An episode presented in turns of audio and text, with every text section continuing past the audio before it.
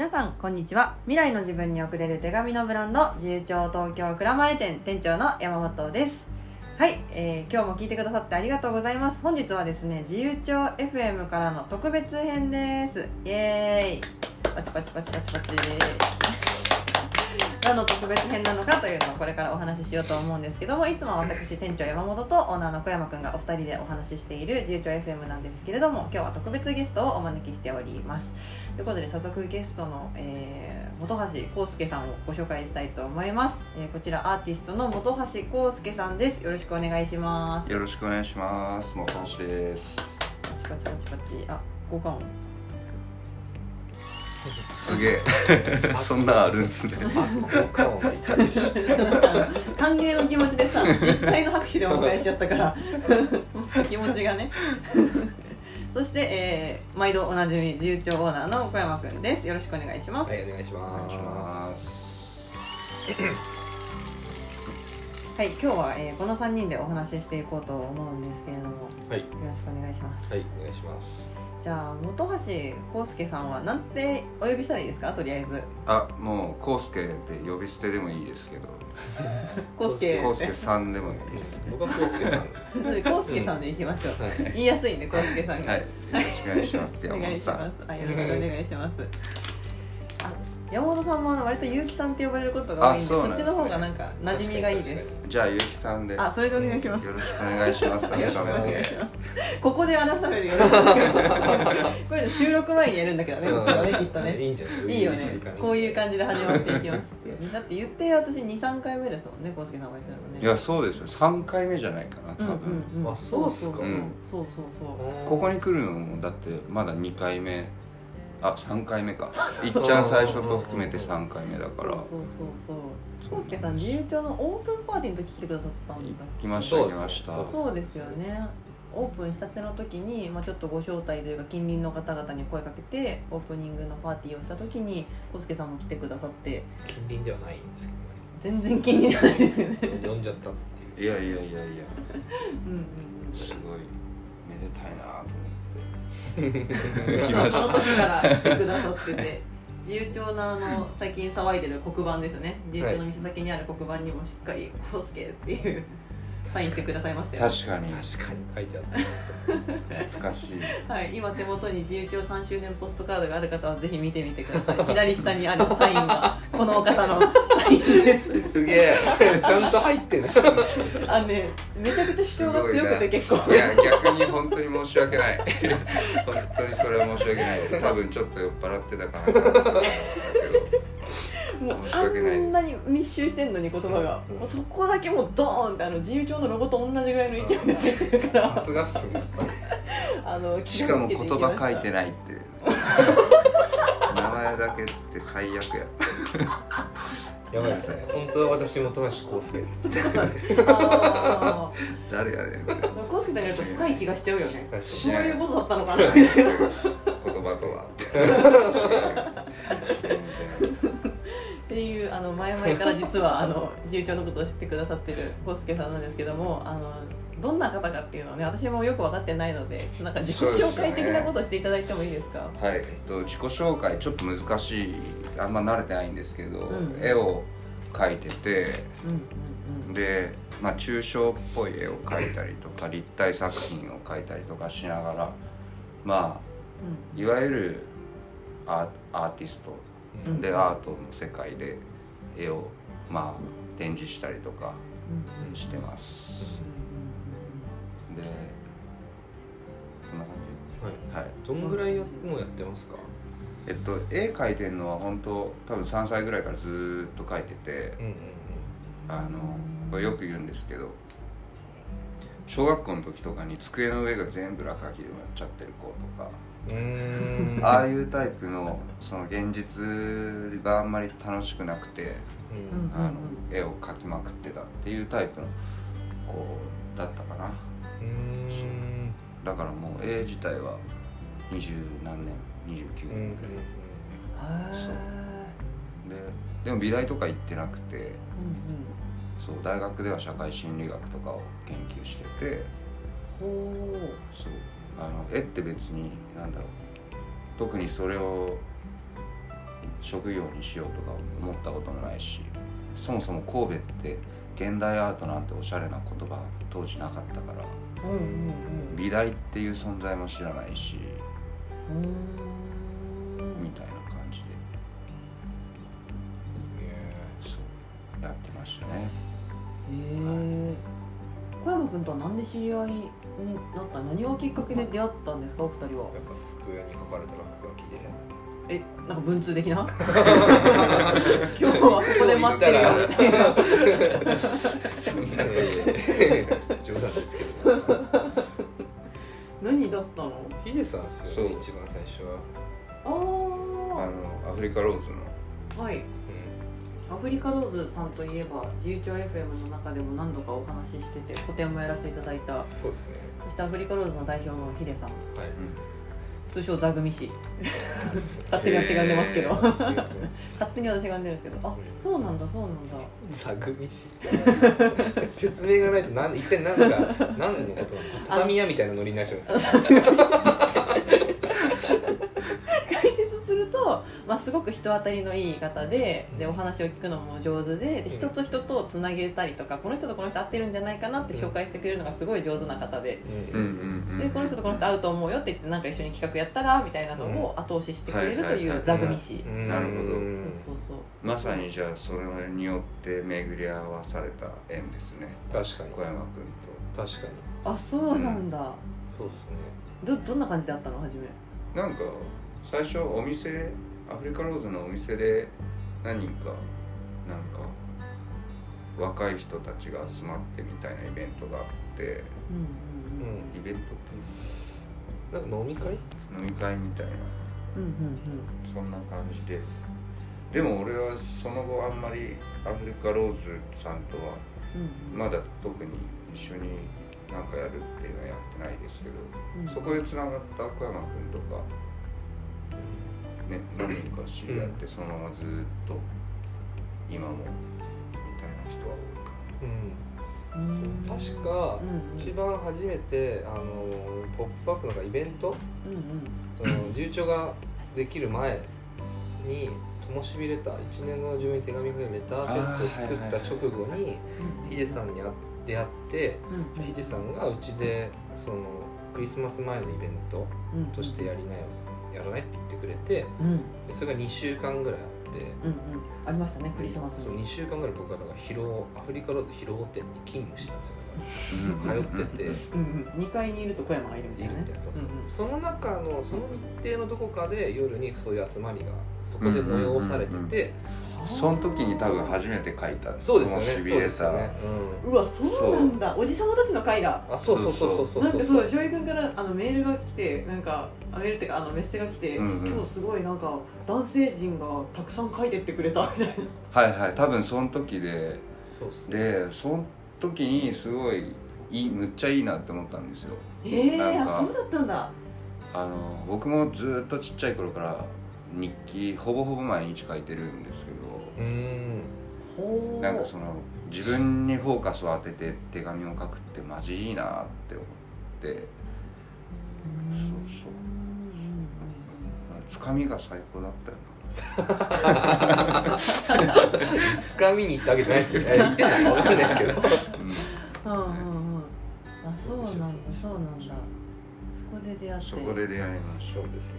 うんで翔平君があの展示とギャラリーに見に行ったりとか？ああ小杉さんの。たそうそうそう。うんうんそうですね。あっ展示とかはよく行きます。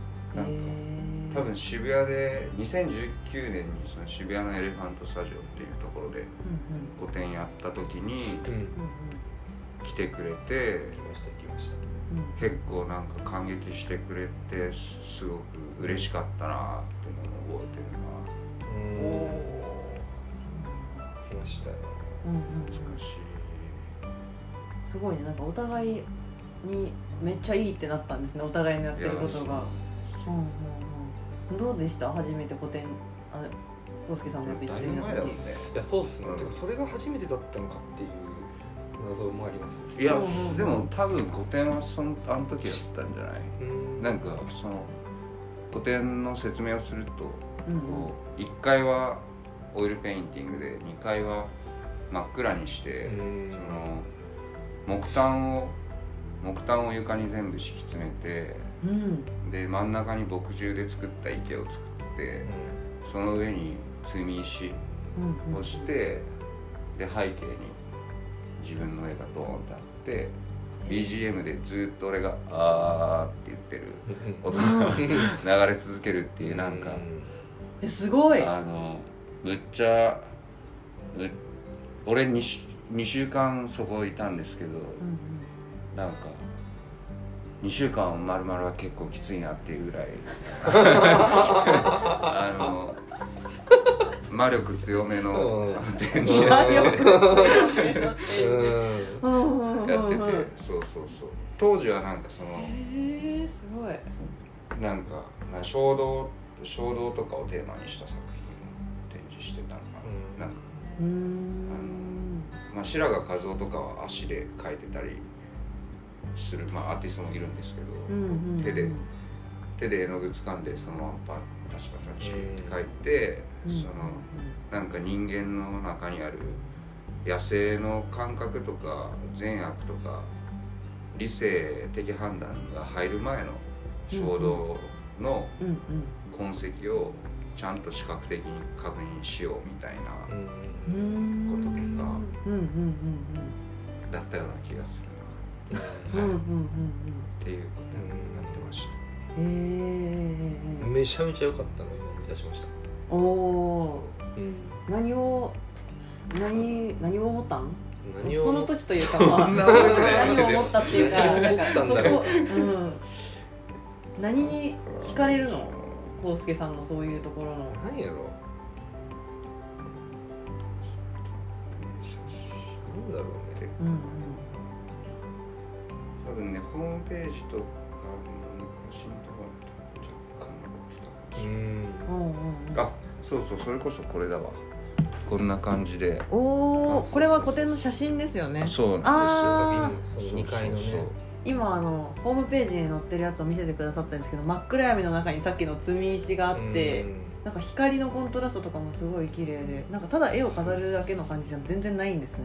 なんか信仰っていうのを信仰っていうか信じるっていうことをテーマにしてたんですよ当時はうんうんうん。うんうんめっちゃ喋ってましたねその話。なんか僕が信じてるのはなんかその時の展示はその死っていうものはうん。その敷かれた木炭とか暗闇とかで表現してまあ死が一番確かだよねっていうこととあとその衝動ってその作品とうんうん。あとなんかその自然みたいなので石を積んでうんうん。その3つがその死と死っていう存在と自然っていう存在と衝動っていう3つが揃って芸術が生まれるんだみたいななんかでそれに対する信仰を表現するんだみたいな感じでうーんやってたのかな確かへえその時はその時の康介さんに話聞きたかったですね。あ そうそうそうねえねえねえ。常におもろいよ。常に思う。常におもろい。常におもろい。めちゃめちゃハードル上げるっていう。じゃあまああのそんな過去の展示に、えー小山君は行ったことがあってめちゃくちゃ良かったよと。はいでもあの小山君の傾向としてねあの過去の感想を聞くと出てこないっていう嫌いがあるのでなんか覚えてますか？なんか覚えてるっていうか思い出しながら今思うのはうんうんどうですか？康介さんの絵とかて展示うんうん。はなんかすごい身体的だと思うんですよね、身体的な展示？さ一番最初に僕が見見た見たこんな感じの絵って言われてみたのって手手で描いてるやつ。あさっきおっしゃってたやつうんですね、だしでだってその2階を全部うん多分あれじここより広いじゃないですか。自由帳より広い。うんうん。多分。スペース。30平米ぐらいそうそう。20平米か30こうなんか全部アートにしてるじゃないですか。あれ、うん、とんでもない肉体労働だ。し、うんうんうん。あその空間を作ること自体が肉体労働？そうそうそうそうそうだし、なんかこの新しい今度個展やられるっていう話の、まあ、ここに書いてある絵も含めてめちゃめちゃ身体的な感じなのに、うんうん身体的だ体使う作業って基本的にだからなんか視野がめちゃめちゃ狭まるじゃないですか。自分の体使ってるんで、うんうんうん自分になるじゃないですか、うんなのになんかちゃんとそのメメタ的なことが含まれてるっていうか、うーん。その視点の視点のなんかその大小はいはい視座の高い低いみたいなのが両方感じられる感じがなんおかなんだろうなすごい楽しいですね。ーうんうんうんなるほどなるほど。嬉しいわ。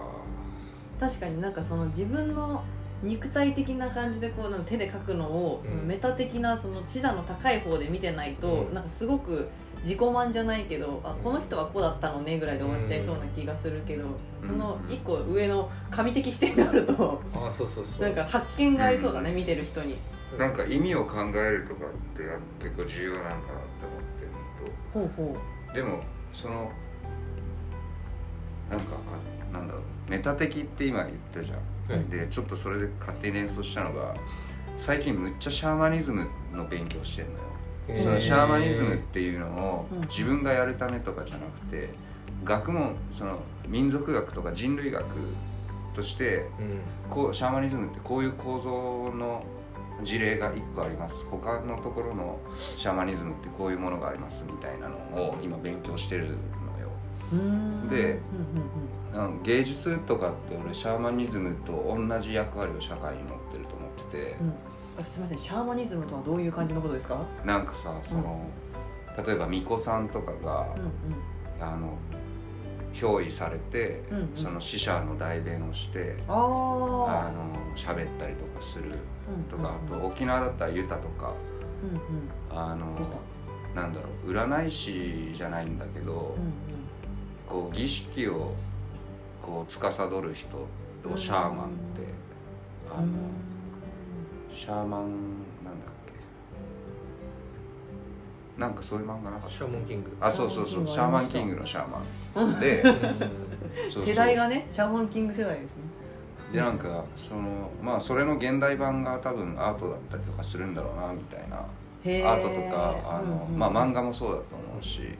おおそうそう。そのでなんでこの話をしたかっていうとさっきさ、うんう視点が2つあるじゃんっていう話をしたじゃん、でシャーマンの、まあ、シャーマニズム研究の本にやっぱすごい書いてあるのはうんうん。なぜそのコミュニティにシャーマンが必要なのかっていうのはうシャーマンの最も優れた特質ってんうんうん。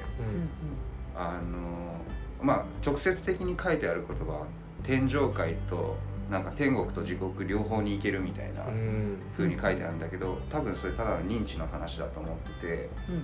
今ここに存在してる自分と違う視点をうん。こうどんどん考えちゃうっていうのがううん。ん多分そのシャーマン的な人のなんかなんだろう悪い特性というか ADHD とかだと思うんだけど多分、それとそのでもそういう視点を飛ばすっていうことが社会に対して役割として担ってるみたいな話もあると思ってて。ああそうそううんなるほど。だからなんかメタ的な視点を持つっていうすごくマジで大事だよなっていう話。うん。話になりましそうですそう そうそうそう。えその前にさ意味を考えるのが大事っていうのはどういうことですか？いや意味を考えるのが大事大大事だと思ってて。うんうん。書く自分がなんでこういう線を書いたかとかの意味ってことですか？そうそうそう。なんかうん。何をやってるのか。だどうその自分の行為が世の中に対してどういう意味合いを持つのかっていうのを俯瞰することとかすごい大事じゃないですか。なるほど。そうそう。そういうところをなんかやっぱ絵描いてるとさっきおっしゃったようにうん。うんあの作業的になるっていうか、うん。その自分の目の前のそのものものと触れまくっててうんうん。俯瞰することはあんまなくなったりとかするからうんうん。やっぱ意味考えるの大事う。ーん。なるほど。だな分かんない。分かんない。ちょっとぼーっとしちゃった今。喋ってましたよ。喋ってました。えー、なるほど。それでは、えー。今あのまあ過去のねどんな関わりがあったのかみたいなはい。お話をしていただいたと思うんですけど、最近の康介さんのことも教えてください。何考えてるんですか最近は。いやその全然急にゲストで出て。あれだけど最近はすごいなんか日常っていうことをむちゃ日常を生きるっていうことをむっちゃ考えててだから、今日自由帳組んのもすごくなんかシンパシーを感じるなって思ったのはそうね。なんか最近考えてること。はフィクションについてってすごく考えるその日常を生きるためのフィクションっていうことにすごい考えてて、そのもうさっきのシャーマンの話もそうだけど卑弥呼とかがさうん。もしくはユタとかが言ってることって現実世界で起きてないかもしれないけど、うん。でもそのフィクションっていうのがき物語を聞く人にとってさリアリティを持って例えば「ドラゴンボール」のカカロットの物語がリアリティを持って感じられたらそれは現実に作用するフィクションで生きる糧になったりとかするじゃん。うんうん。でそれと自由帳のやってる言葉っていうフィクション。言葉ってリンゴって言ってもリンゴはないけどさそれにリアリティを持たせるっていうフィクションがやっぱ生きるためにすごく役に立ってるんだよなってむっちゃ思ってっていう話わかる？わかりますわかります。だからなんかそう次の古典もその日常に対して暗示をかけるとかほのめかすっていうテーマでやってるんだけど生きるためのフィクションみたいなうんことをちゃんと扱わないといけないなみたいなことをすごい最近うんうん思って。るなんかそれはきっとその無名の人たちがものすごくたくさんいる世界じゃん役割をもなんか役割っていうのがそもそもこの社会で生きがいを持って、あの自分の自分の才能とか適切適正にフィットした役割をもらえることってむちゃくちゃ少ないじゃん。うんうんうん。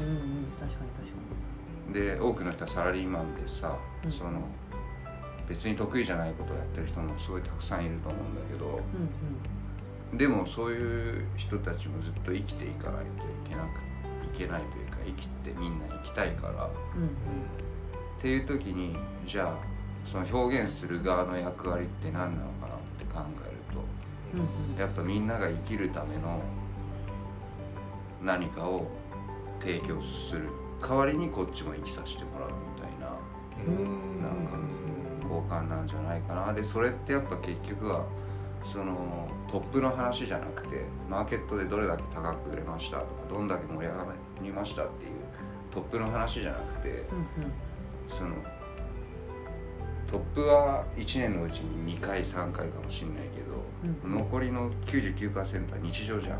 うんうん。だから日常に対してどうやってそのアプローチしていくかっていうのがすごいむっちゃ大事だなって最近。思ってうんうんうん。それとなんか自由帳って超リンクするなみたいな、はい。はい。めっちゃ喋っちゃったけど、なんでその日常にを考えるようになったんですか？そのそんなにというか。うーんなんでなんだろうな。なんかなんでなんだろうな。やっぱでも結構まあ俺時代の多くの人の感覚とリンクしてる気がするよ、うん。なんうん。かみんなそういうふうにやっぱ感じてるんじゃないかな。なんかコロナとかでさ、うん。やっぱちょっと自分の日常を大事にしないとなって、うん。うんあの生活環境を豊かにしないとなっていうことを考え始めた人も多いと思うし。うんうんそう。ねなんか今まで多分、まあ、SNS とかもすごい大きいと思うんだけどメディア限られてたじゃん。でアントニオ猪木にみんななれるみたいなうん。その話とかがあったけどさすげえいろんな情報が出てくるとさなんかなんだろう。ここだここにここにしか光が当たってなかったからみんなここだけを見てたけど全部いろいろ見れるようになったらあの速攻破産する YouTuber とかさうんうんもしくは夢を追いながら敗れた人たちの姿も見えてきてる時代だと思ってて。なるほどなるほど。なんかやっぱ大きい幻想ではない時代っていうかうん。そういうことなのかなっていう。あとなんかプロセス主義になっていくというか、うんうん。結果主義じゃないよねみたいな。うんうんうん。そうでもっと言うとそれって多分宗教ともすごく近くてあのこれまでの世界ってものすごく一神教的なサイクルで進んでたと思ってるわけ。その成功も神っていうモデルがあってそれに近づいていくためにみんな努力するっていうのが、まああの文化の中心がだんだんアメリカじゃなくなってきてなんか日本はやっぱアジアっぽさがどんどん強くなってきて、うん。中国のそのアジアの雰囲気とかも出てきてうんうん。で東洋の宗教ってすごくむちゃくちゃ日常的だなって思うわけよ。うん。他力本願まあ大乗仏教だけど他力本願とか現世利益とかうんなんかあと太極拳とかもあれ健康法やんみたいな。っていうなんかなんとなく日常ベクトルみたいなことも影響してんじゃないかなとへえー、そうそうそうだからた、まあ、対流はそうなんだなって思ってうんうんうんうんうんうんどう山君はなんかぼーっとしてる。ぼーっとしてる。なんで？ギスタギス。ですけど今。なんかそうえっと日常を生きていくためにフィクションが必要だって話から僕はああそっかと思ってなんだろうな。それこそ仕事のやりがいとかうんもそうだし、なんだろうあと幸せとかあと恋とか愛とか、うんうんうん。なんかするじゃないですかみんな、うん。でなんかそういうのも全部フィクションだなと思って、うんうんうん。フィクトフィクションだよなって思う、うんうん。聞きながら考えてたんですよね。うん。だから基本的にき感情の振れ幅なわけじゃないうん恋をするのも、うん。愛を愛するのも、うん。幸せだなって思うのも、うんなんだろうやりがいを感じながら仕事するのも、うん逆逆もしかり嫌だなって思って仕事するのも感情の振れ幅感情に色はない うんうんうんうん。から、うんうん。なんかそういう心理学的にもなんかなんかそういうものに色をつけてるのは僕らが空想妄想するわけじゃないですか、うんうんでそれがあるから楽しいうん。しうん面白いし、うん。やりがい感じたりなんか切なくなったり恋をしなんかキュンキュンしたりとか、誰かを大事にしようと思ったりみたいなのもこれ全部フィフィクションっていうか、うんうん自分の脳内が作り出した喜びだったり悲しみだったりドキドキだったりするそうのかじゃないかなってことね。あそう。だからそういう意味でのはあ。確かに必要だわって思いました、うんうん。必要というかもうなんか必要不可欠。そう。いやそうだよね。うんうん。日常に、うんうん。でその役割をその後がある種ひにな担ってる部分もあるっていうのは確かにみしなんかそれこそそのな自由帳の毎日のエッセイがあるじゃん、たいな、はい。うん。あれとかもむちゃくちゃそういうものだと思ってて、フィクションじゃん、うん。だけどその文字の向こう側にさその小山君がなんだろう歩いてる姿であったりとか小山君が見たような景色みたいなのをすごい想像したりとかするの面白いしなんか、うん。そので結構やっぱ自分の思ってることを代弁してくれてることで孤独なんだろう。あそうそうっていううん。こう一瞬孤独が緩和されるというかさ。うんうんあの一人でなんかいろいろ考えてんじゃなくてみんなそういうふうに考えててでも似たこと感じてるよねって思うことがあったりとかするのがすごいちっちゃいけどむっちゃ生きる過程に貢献するよねって思ってて。うん。うんうでその話で言うと、ん。今日持ってきたお土産があって。何ですか？何ですか？嬉しい。ここリアルタイムでお土産出てくるっていう。わフーい。ィフィクションフィクションと手紙っていう切り口でお土産を持ってきてこれ新宿オペラシティで今ライアン・ガンダーっていう、うんまあ超有名な現代アーティストが展示してるんだけど、うんうんうん。ライアン・ガンダーからの手紙っていうのが落ちてんのよ。拾っていいやつなんだけど。で落ち落ちてんの拾って俺ライアン・ガンダーと喋らせてもらってむっちゃ思い出が詰まってんだけど手紙だし。ここだわと思って持ってきました。うわ。やば。っていうのとこれの裏裏にうん。ライアン・ガンダーからの手紙に対する返事康介もたしはあ書いてて。やば。うわ。でこれはやばいっすね。でライアン・ガンダーって俺この間初めて会った本人を見たんだけど車椅子なのよその身体障害を抱えてて、なのにそのまあ作品ってすごいその壁からどんな作品かっていうとその、うん真っ白の壁からこうネズミが出てきてるっていうフェイクのネズミを作ったり、うん。なんか死にかけの蚊みたいなやつ動くんだけど、うん。それをアートとして作ってたりとか、うん。まあ、いろんなユーモアとかジョークを表現の中に入れてんのねへえ。でそれをさコメディアンがやってたらおおもろいじゃんじゃん。だけど、俺なんかこの人の決してなんだろう。まあ身体的には若干普通より辛いことが多いかもしれない人生の中で。うんユーモアを混ぜたフィクションを作り続けてるっていう姿勢に超感動したの。うんうんうんでそれだなと思って、うん。ここもそうだよなと思って、うん。その生きるためのフィクションを作るっていうこの人もユーモアを作るのは生きるためだからっていう話だと思うし、うん。っていうので持ってきました。やば。あ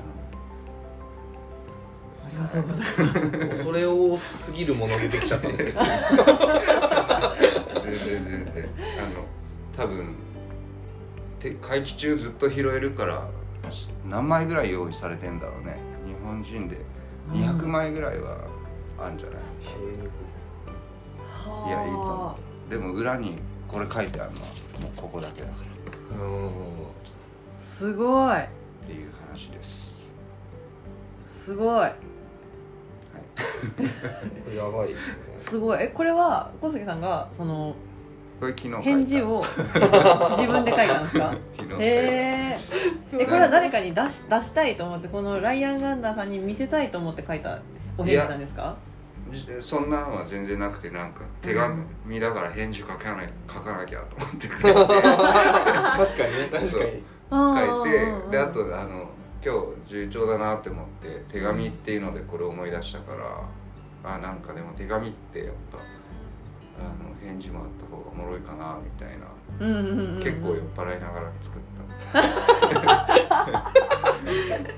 めっちゃいいですリアねルだなうんリアルだな。酔っ払いながら。ライアンってやっぱりもう車椅子って可愛いなみたいな思いながら。へえ実物初めてお会いしたんですけどその時。いやいやは初めてっていうか普通に会うとは思ってなくて、あー。なんかたまたまなんだろう結構有名なデザイナーの人が、うん。あの車椅子をしながらあやってる時にうんうんうん。なんか俺この間2ヶ月前ぐらいにパリ行ったんだけどパリでライアン・ガンダーの展示見て、あこの人めっちゃ素敵だなって思ったら本人いたからう「ーん。これアーティストです」って言ってうんうん「パリでも見ました」みたいな。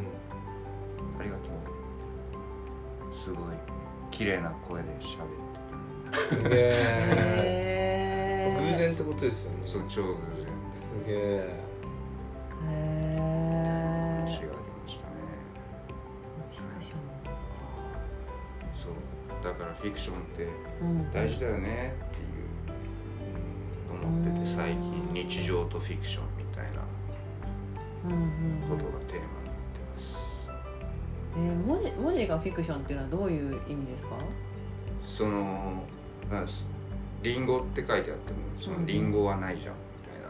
ああでもそのまあさっきの感情と一緒だと思うんだけど、うん。テキストはテキストだけど、うん。そこに意味を持たせるのはこっちのフィクションで、うん。あのだってリアルっていうのはリンゴのことじゃんみたいな、うんうんうんだけどラリルレロのリと「うん」と「ゴー」はフィクションだし、うんうん嘘ある意味実体のない。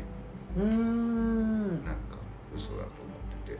うんうん。フィクションだらけですねそうそうそうそうそう。話してることもこれもそうそうそう。これこれもフィクションといえばフィクション、うん。だと思う嬉しいって言ってもこれもフィクション、そうそうフィクションっていうかなって、ある意味なんかめっちゃ自己啓発的に分かりやすい言葉にすると、うんうん。情報空間っていうことだと思うんうなんか物質空間と情報空間っていううん分け方ができるとしたら、なるほど、うんうんまあ認識とかフィクションのエリアだろうなみたいうんうん、へえ行ってみたいです展示。早く。なあ康ぜひ来てください。うん9月そう。6日当然のようにさっきから話し続けてるんですけど康介さんは9月6日から9月の14日18日かはい。まで、あのインクリングっていう個展をされるんですよね、そうです、うんうんでその中のテーマであることも今お話の中に入ってたってことだと思うんですけど、へえこれ何作品かあるんですか展示何本ぐらいそうですね。会場がそのあそう会場が帝国ホテルプラザの2階にあるメデルギャラリーっていううん現代アートギャラリーなんですけどうんうんうん何点ぐらいかちょっとまだ制作中やから、あそうなんですね、うん、何点かは決まってないうん。しあの逆に言うと今までの古典まあ小山町が見てた古典とかさ、もうバチコーンってこうパワー強かったじゃん、うんうん今回はあの小作品も結構作ってて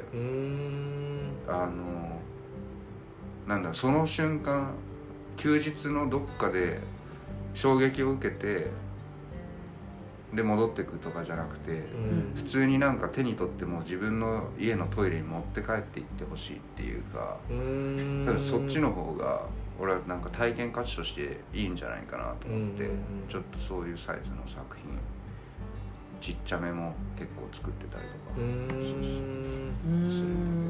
日常のフィクションですそうよねそうそうおおー面白僕ねそう。何もう明日にでも行こうと思ったら全然全まあ9月6 9日月6日間違えた。そうそう。まだ作ってるって言ってるやん。そうそう。それで気づいた。あーそうそうだよなみたいな。そうだそうだと思ってる。へそうなんですえよ。インスケさん。はなんか喋ってて思いますけど常に最新版っすよね。最新版っていうか。うんうん。どういうこと？だいそれはなんかみみんな毎日絶対違うと思うんですよ。その今日の気分もあるし、うんうん。テンションもあるしうん。なんだろうな。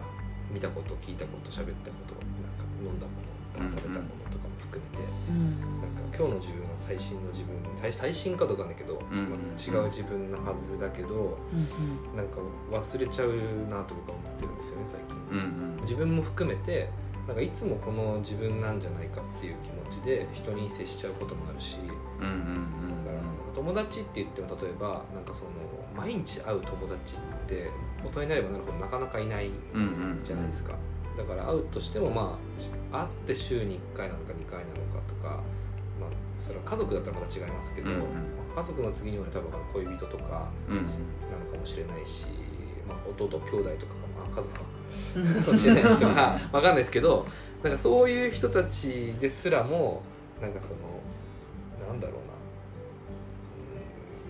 うんなんていうか毎日大体同じ相手を期待するしうんうん。毎日大体同じ自分を自分にも期待して会って喋っちゃってるけど、うんうん介さんと喋ってると大体まあその頻繁にめちゃめちゃ会ってるわけじゃないっていうのもあると思うんですけど、なんていうかリアルな今のあ康介さんだみたいな。振り幅激しいよな。な,、ね、なんつまあなんだろうな。振れ幅激しい。確かに振れ幅激しいけどなんかそれもなんていうか康介さんらしさがちゃんとなんか伝わってくるというか、だからなんだろうな。あこれだよな人ってって僕は思います、毎回康介さんに会うと。いやでもそれはなんかなんだろう。そっちから見てるからそうなのかもしれないと思ってて、うんうんなんかそれもなんかささっきのシャーマンシャーマンの話と近いと思ってるんだけど、うん肉体的にはさ全然変わらない環境でさ、うんうん。お互いの姿形もそんなすぐ変わんないしさ、うん。変化って薄いじゃん。うん。だけど脳みその中ではさ俺は例えば先週ぐらい初めて人生で幽体離脱経験したみたいな。マジっすね そういうこととかさやっぱあと小山っちもこの古典の展示の準備とかをしてたら、はい。ものすごくいろんなことを考えてるじゃん、うんだからそそれをこう下ろしてくると多分すごい変化を感じるうんんだと思うんだよね。うん昨日あんだけこういろいろあってさみたいな話になっちゃって。うんうんうんうん。そうそう。だからなんかその自由帳のあのエッセイがなんか俺も読んでてすごい楽しいなって思うのはなんか日々違うアウトプットが出てくるじゃん。違いますね。そうそう。すごい振れ幅激しいんじそうゃないかとそう思いますそうそうそれがすごいやっぱ見ててなんか楽しいしだと思うよ。だってあれをやり始めた時に俺本当に思ったのが、うん。毎日こう言葉を出すってさ自分うつ病になったらどうすんのって思うわけ。そのほううつ病っていうかし自分が例えば失恋とかさ。辛い気持ち？で反社会的なムードになった時にうん。俺結構そういうのすごい出ちゃうからあ なんだろう。すごいでもやり始めたら絶対途中ではさなかなか止めれないことをやってるからいやこれマジ大丈夫かなって最初思ったわけよ。バチクソテンション低いなんかあのネトウヨみたいな感じのことを言っちゃうこともあるじゃんー 人間って。なんかコントロールできないじゃんうん。言葉って。だからすごいなってのを思い出した。どうどうですか？言われて確かにと思った。言われて確かに。で自分の言葉が出ちゃうわけでしょ。そうっすね。うんまあなんかでも毎日書いてるけど、うん。その毎日 100%, 100の自分を100のまま書いてるというよりは、うんうん。100のうちのこの1の部分みたいなのを書いてるっていう感覚ああなるほなどのでなんか100%最悪みたいな時でも、はいはい。例えばなんだろうそもそもめちゃめちゃ美味しいカレーライスは美味しいはずなんですよね。うんうん。なんか。なるほど なるほど。なるほど。前提。前提として、僕に関係なく世界は今日も、まあ、美しい。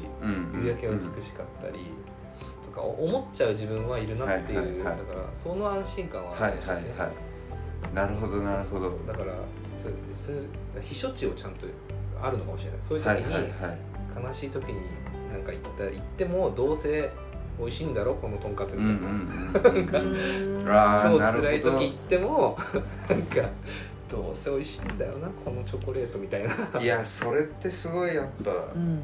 素敵だね。素敵だわ。あうん。いうところが、まあ、なくならない限り、うんそこに行って書けば僕は多分なんか、はいはいはいそういうことを書書けるんじゃない？かななるほど。と思うかもいやすごいすごい発見だわ、な書けうん。ー発見ですか？俺むちゃくちゃその自分の悪い癖でうん。悪い癖なのかどうかわかんないけど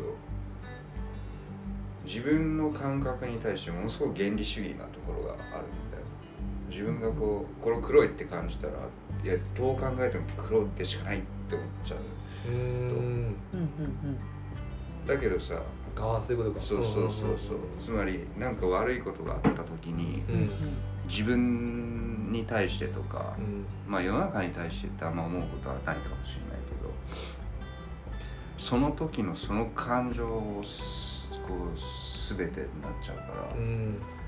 やっぱ大事だねそういう そのあん生きていく上で大事だな前提前提 OK だよねっていうのは。例えばじゃあめちゃめちゃ落ち込んでる時は夕焼けも全然綺麗に見えねえわ今日はみたいな気分になるってことですか？あーあーでもそれ想像すると夕焼けと自分の距離をむちゃくちゃ感じるみたいな話かもしれない。夕焼けの夕焼けの存在する世界に自分自分がなんかいないみたいな。ああうーん。全部の距離が遠くなるってまあでもみんなあるんじゃないかなそれはうーん。いやでも私は今の小山君の話を聞いてその落ち込んでてもその避暑地があるって言ってたけどいやもう落ち込んでる時はとんかつの味もしなくなるもんあそうねそれこそとんかつ食べに行く気も起きないじゃん。あそうそうそうそ起きないじゃん。ちょっと今の自分がそういう状況になった時にどう思うのかわからないけれども、うんうん。過去の体験としてめちゃめちゃ本当にもう何もしたくないうん。し、なんならもう極端な話死のうかなぐらいうんのテンションになること、まあ、人生生きてればあることもあるじゃないですか、ううん。うん。うんなんかその時にも、結構その時僕的にはアハ体験だったんですけど、うん。面白かったのは なんか寝て起きるなみたいな。うんうんほうほで無意識にトイレ行くし、うんうん。うん歯磨くし、うんうん。でなんかあれ起きたな俺みたいな、うんうんうん。起き上がって布団から出たなって自分的には衝撃だったんですよね。はいはい。出なくていいのに、うんてか出たいと思ってないのに。みたいな、ううーん。出ちゃったみたいほうほうな、ほう。ほああ行きたいのかな俺みたいな気持ち、なんかう。前昨日聞いたポッドキャストでも言ってたけど生きるモチベーションがいらないって言ってたもんね。言ってましたね。うん。モチベモチベートされるものじゃないんだ生きることってうん。みたいな。こと言ってましたね。すげえって思った。いいこと言うめっなちゃちゃんと聞いてめっちゃ嬉しいんですけど。あで確かにそれはうん、でだから問答無用なその自分のそう本能うんうん。とかが発生することを体験したことがあるから、うんうん。なんかどんなにだから僕多分餓死はできないんですよね。はいはいはいはい。僕は、絶対そう多分、どんだけ決断しても無理だよそうさ自然に死んでいくということは僕は不可能で、うん自分で自分を殺害するみたいな状態が究極的にあるんであればそれはもう可能性としてはあるかもしれないけれども、落ち込むっていうのは自然現象なんで、うんうんそう落ち込んでいってしまうわけじゃないですか。落ち込みたくて落ち込んでるわけじゃない、うん。うん。って時に落ち込んでいってしまった自分は結果勝手に上がってくるうんうん。可能性が高い、うん。はいはいはい。上がらざるを得ない。可能性が高い。重複感パターン。めちゃくちゃ俯瞰してるうん。しこんなことに落ち込んでしまったから自然にたゆたっている自分というか、うん。がいた時でも干渉してくれる誰かがきっとそれは家族だったりうん。なんか友人だったりうん。コウスケさんかもしれないし、うん。もしくはコウスケさんの絵かもしれないし、うんうんとか、なんかわかんないけどそういうきっかけは多分存在していてっていう感じかもなって思いましたね。いやーなるほどね。いや本当金言だね。でもそういうことがいっぱい今今日からの古典には書いてあるわけでしょ。あなんか。確かにそうっすね、うん。だそれでも最近結構僕落ち気味なんですよそれで言うと、うんなんかロうん。ーなんか幸せねえなみたいな、うん。ぶっちゃけ。って思う思うこと100%じゃないですよ。うん100%じゃない。楽しいこともあるし笑うこともたくさんあるから、うん。けどなんかそういうこと思う時とかなんか希望ねえなとか思うことがすごいなんか多かったんで、うんうん。あいかんいかんって思ってうんうん。意識的になんか必要なものあき僕希望必要だなと思うし、うんでなんかこれから先のことを考えてるフィクションだけど自分の想像したいこととか、うん先のことを考えるためにも希望をつかみてえと思ったのが結果その古典になってるっていう感じなんで、まあ、めちゃめちゃ暗めに喋っちゃいましたけどいやいやなんか展示はめちゃめちゃ明るいいみたいな、うんうんうん。うん。いやそうそうだよな。うん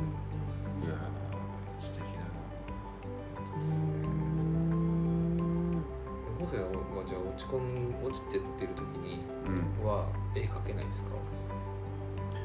いやいやいや絵描けなくなるっていうことはないと思うけど作品にならないっていうことはあるかもしれない。あ別に絵は描くのはすごい好きやから。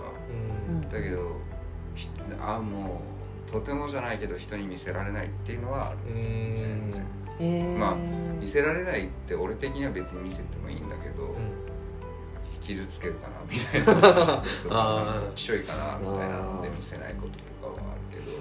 あまあでもそうあるよね。普通に。うん。ーそれで言うともうなんかあの元も子もないですけど体力かなと思います、うんうんうん。体力がないとなくなった時に初めて本当に描けないかもって。確かに。そうよねそうか。眠いとか？そうそうそうそう、うんうんうん。うんそうなんだ。そういう時なんです僕もう結構3分めちゃめちゃありますね見せられない。3分多分。うん。う んいや大量に気づいてる難しいよな。でもさあのなんだっけ？昨日かな？はい。なんかなんかネットかなんかで見たそのカフカの落書き？うんがなんか本になってるみたいな。えー、で落書きなのよ。だけどそれやっぱ面白くてその落まあ、精神分析的に見るとさ落書きとかの方が面白いじゃん。で散文とかもそういうものだと思ってて。あー。確かに。そうそのもうバキバキバキバキって崩壊したところからちょこっとこうダイイングメッセージみたいな。話 で人に見せるようじゃないっていうね。そこになんかそのそれは小山君とか本橋康介とかそういう話じゃない、うん。コントロールできてない部分がうん。バーッと出てきててすごくそっちはね普遍的だと思うんだよね。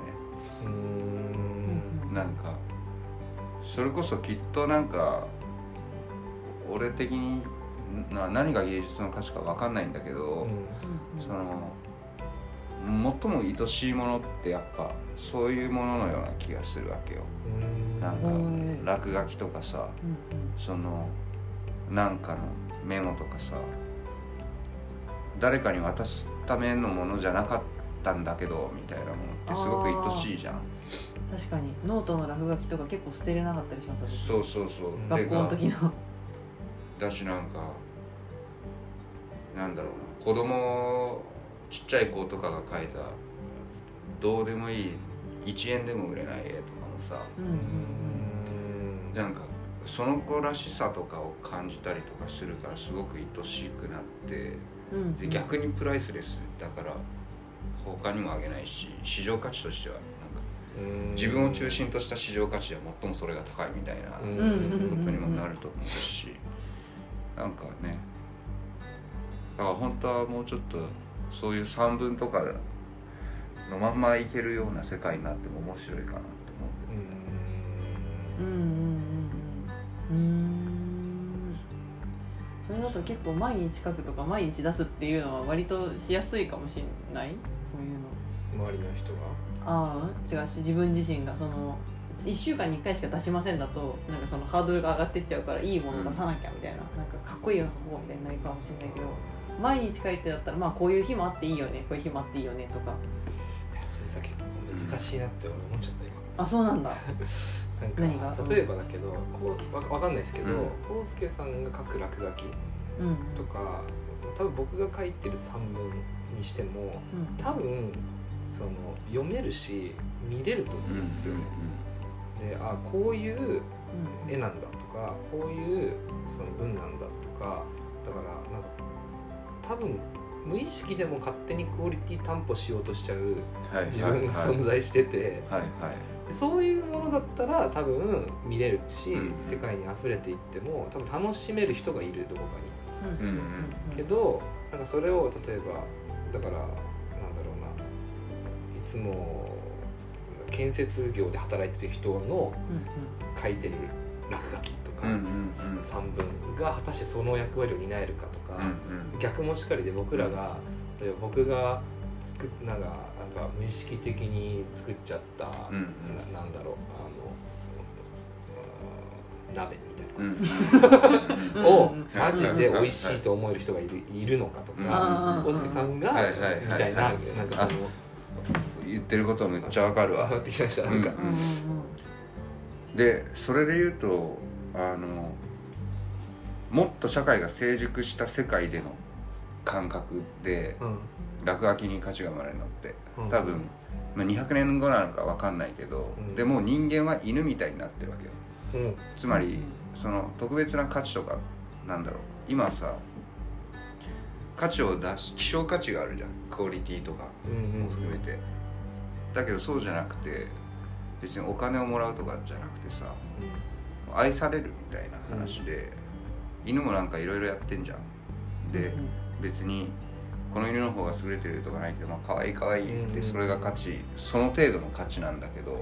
ん逆にやっぱ芸術ってその程度の価値になっていってで人間はもう当たり前に生きれるようになっててうんうんロボットが人間をペットみたいに世話してくれててでこっちはその代わりにフィクションを提供するっていうかあのバグうん。バグってるバグってるけどなんか変わったことをどんどんアウトプットしてロボットでは見えないも飽きないねみたいな。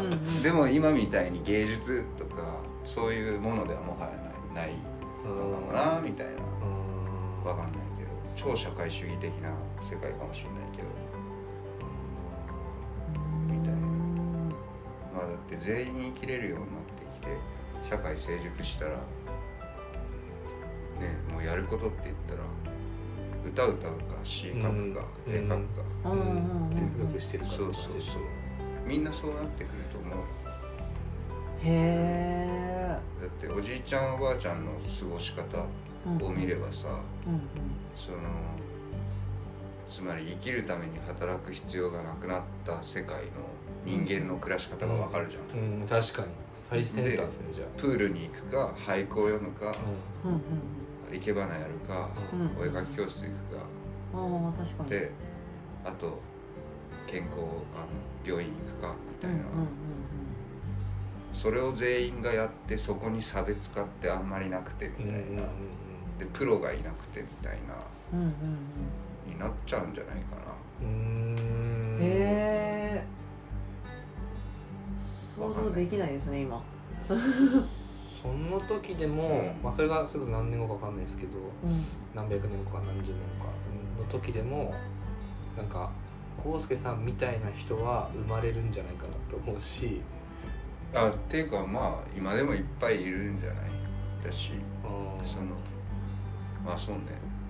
でも多分俺よりももうちょっとそのもっと社会にフィットしなくてっていう人たちもどんどんどんどん光当たってくるかなあ感うん覚だから許される人の人数が増えるっていうのかーあ社会ーそっかそっかそっかそっか、それを求める人が増えるからそっかその今のおじいちゃんおばあちゃんみたいな、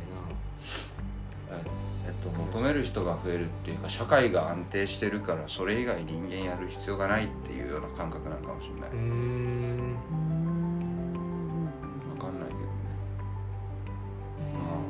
へベーシックインカムとかってそういう世界じゃないかな、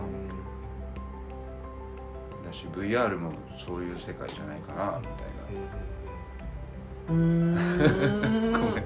むっちゃ変な話に飛んじゃったけあのフィクションの話とその VR とかの話はマジで同じですよ、どうんそうそうそう。うんうんどんなところが？VR って完全にもうんうんうなん。か仮想現実みたいな。フィクションそうそう世界をそうそうそう。そうみリアルに見せられるみたいな。そう。でもそれがリアルなわけでしょうんうんうんそうだよね。リアル現実世界で起きていることではあるんだけど 見ているものはなんなんというか現実ではないみたいな。幸せってどこなど幸せって言ってる人に対してえ幸せどこにあるのって言われていやわかんないけど私幸せだもんって言ってるわけじゃん。うんうんうん。同じじゃん。うん。あそうだよね。だって多分今 VR に対してさあのなんかそういうのに警笛を鳴らすじゃん。社会は、うん身体性が伴ってないってう。ん。もちろんそれめっちゃあると思うんだけど、ーうん。その昔坊さんは悟ってたわけでしょ。め瞑想して瞑想してて本当だ？脳みその中で頑張ってやってたことをうん。デバイス使ってやってるだけじゃんっていうあことで。だから別にやってることそこは規制はなくて。ーうん。そうかい。そう。なんだけど、うん。あのもっとリアリティのある話としてうん。バーチャルのものよりも実際のものの方がうん。リッチですよっていう話だと思ってて。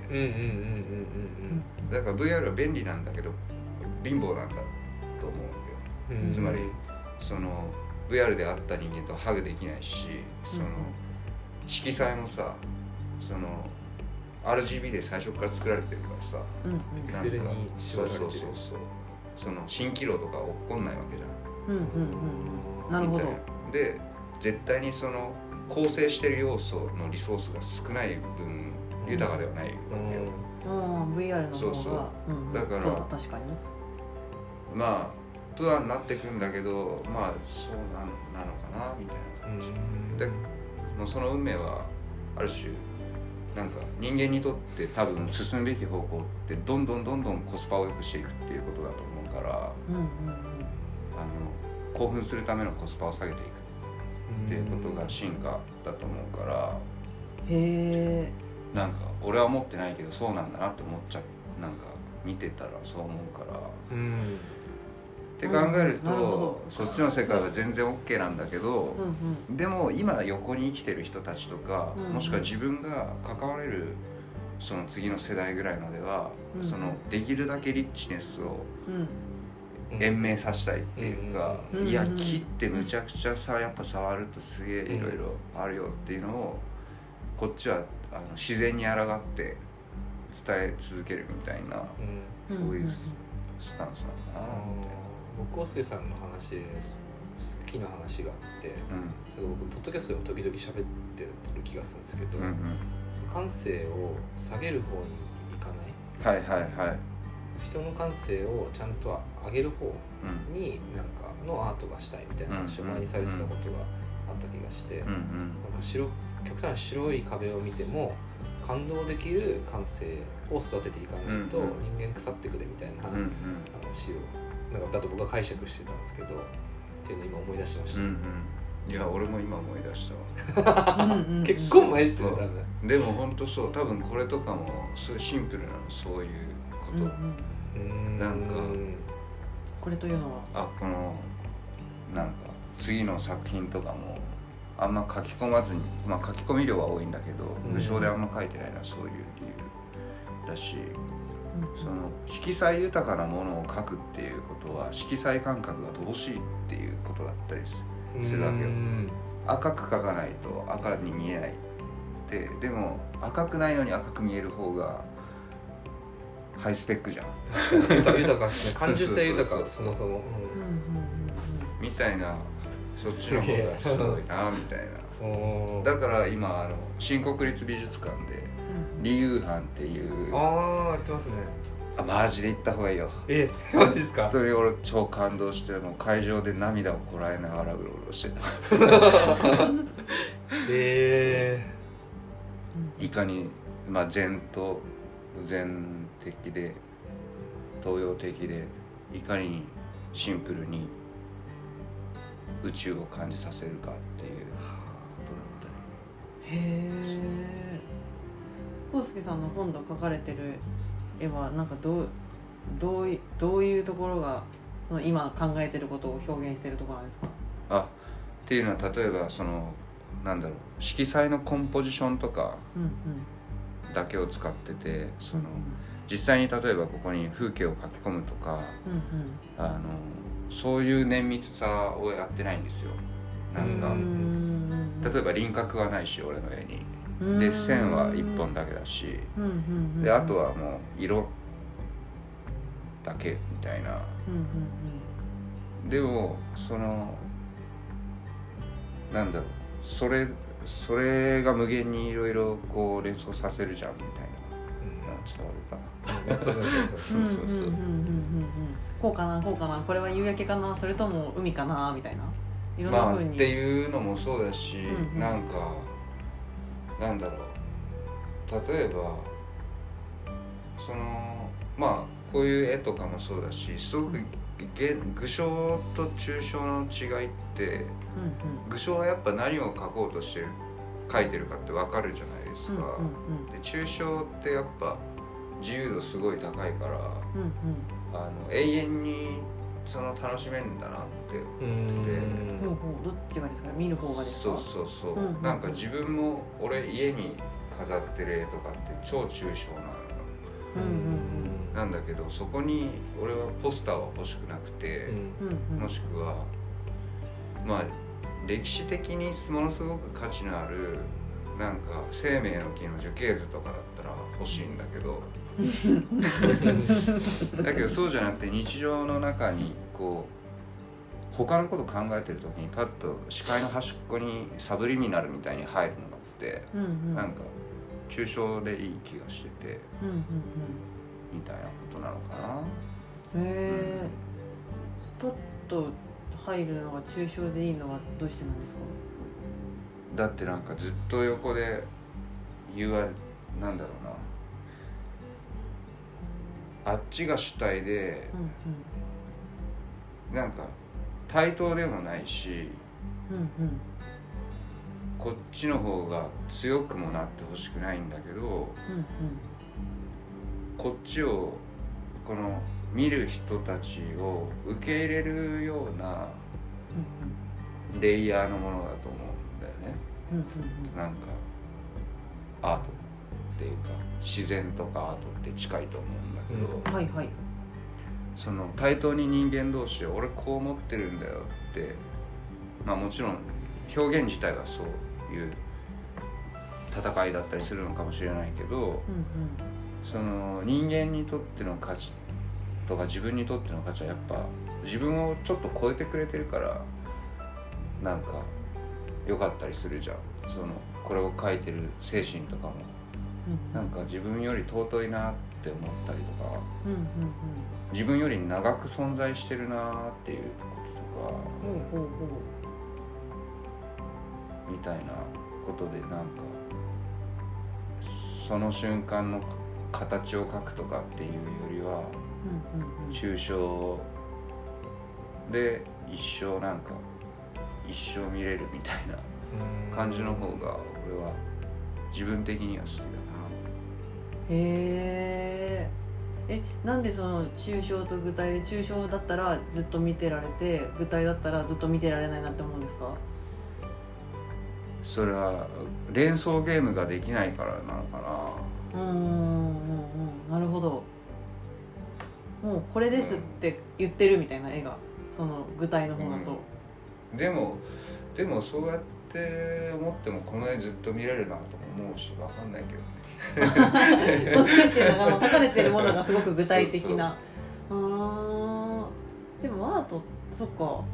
なんか具体的なものが書かれてるけどなんかいろいろ一生連想ゲームができる絵でもあるみたいなうんうんうん。ことなのかなとは思いますね。今見ていただいてる絵は、自由帳に飾ってある「今も向かってる」っていう奥山小太郎君が描いた絵ですけど、ねうんうんいやだからまあ具象抽象の話は意外とうんうん。なんか本当はどっちでもいいんだけど俺のうん思考回路のベクトルがたまたまそっち属性が強いっていうだけで抽象になってるっていう。うんうんうんまあでもなんか全的なものが好きだし東洋的な神秘的なものが好きだしうーん。神聖なものとか。うんうんうん。自分より長くて自分より大きいものが好きだしへ時間軸空間軸。うん。うんうんだから芸術が好きだし、うん。まあ、みんなそうじゃないかな。なんかうん遺跡を見たりとかうんうん。うん滝を見たりとかするのも自分より大きくて長いものう。ん。そこに癒されるんじゃないかなみたいなのとこれ全部粒で書いてんじゃん。うんうん。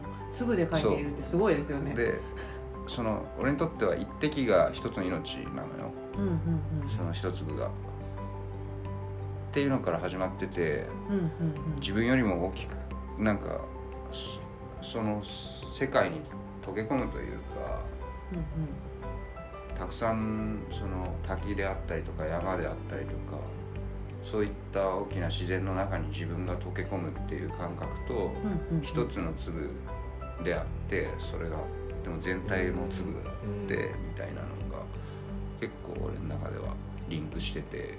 だからそのしぶきの作品ってあのユニバーサルコンポジションっていうシリーズ普遍的構成っていうシリーズなんだけどタイトルでやってるシリーズなんだけど、はい。こう小さいものが集まって全体ができていてみたいな、で自分もそうだし宇宙もそうだしうんうんうん。自分の手もそうやってできてるし、うんうんうんうん。この人間関係も全部できてるしの中みたいうな。なるほど。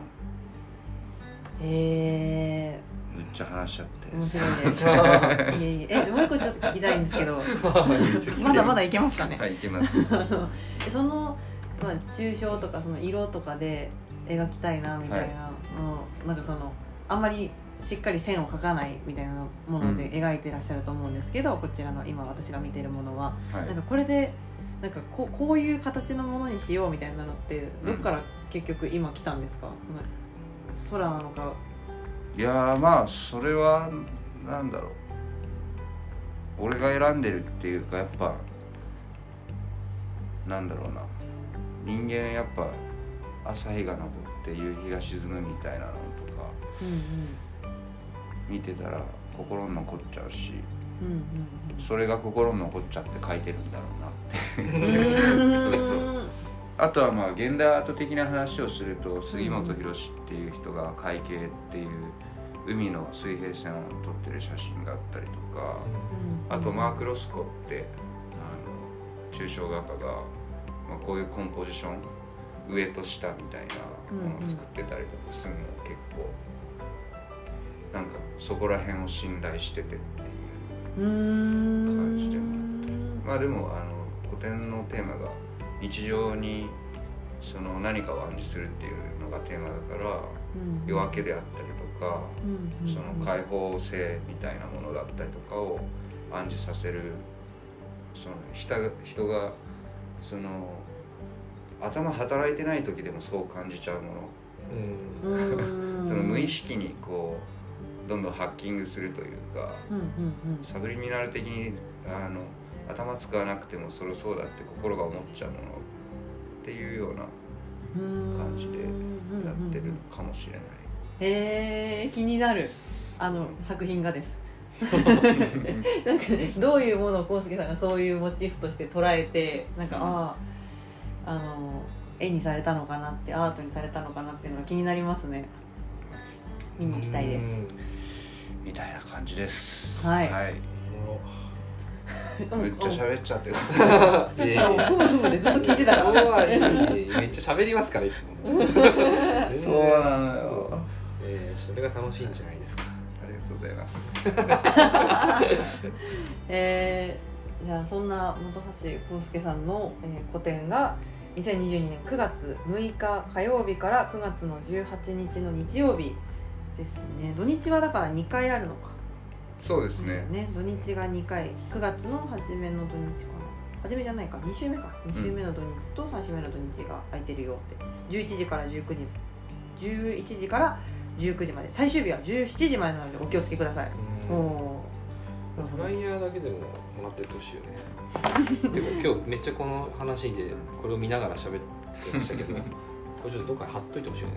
そうですね。ほっときましょう。貼っといていいの？い全然いいですよ。もう。とても美しいフライヤーです。うインクリング。はい。というタイトルで、えー、千代田区。なんていうのこれ。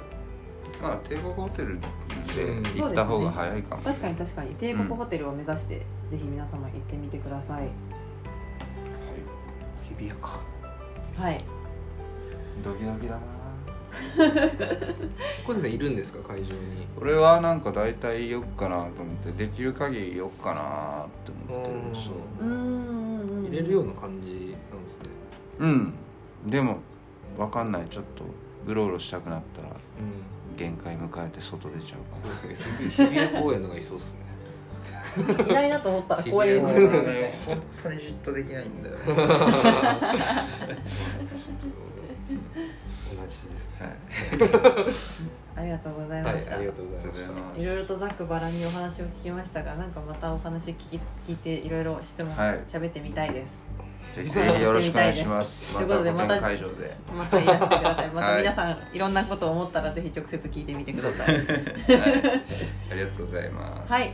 とあとコウスケさんのもろもろのリンクは概要欄に貼っておきたいと思いますので、うん Twitter とインスタと,、えー、とホームページですかね、はい。